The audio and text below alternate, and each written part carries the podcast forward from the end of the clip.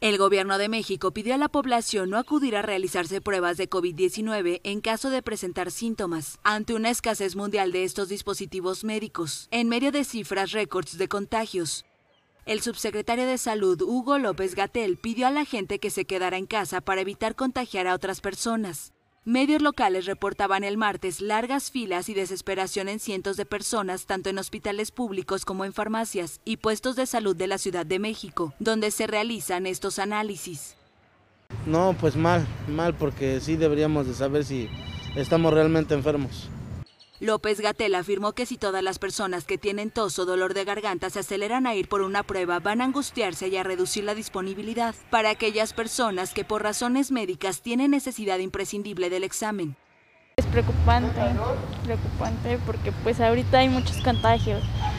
Eh, la verdad muchas veces no nos damos cuenta, pero estamos entre positivos y negativos y pues es muy preocupante.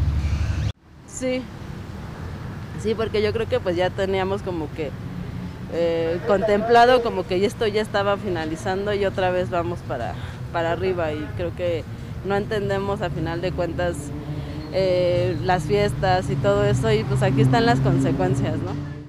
México, de 126 millones de habitantes, ha registrado en los últimos días un aumento en los contagios de coronavirus, con una cifra récord de más de 33.600 contagios entre lunes y martes.